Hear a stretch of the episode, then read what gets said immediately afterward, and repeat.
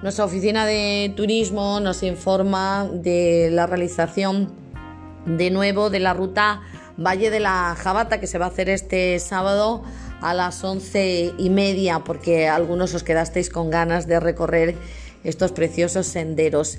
Deciros que mm, máximo son 12 personas, así es que es necesaria hacer reserva previa llamando al teléfono de la oficina de, turismo, poniéndose en contacto con Ana en el 924 36 52 19 o en turismo es. Deciros que la salida es desde la iglesia, hay que llevar agua y calzado cómodo, son 6 kilómetros y medio, duración aproximada 2 horas y nivel de dificultad bajo y es obligatorio el uso de mascarilla. Comentaros también que si llueve se cancelará.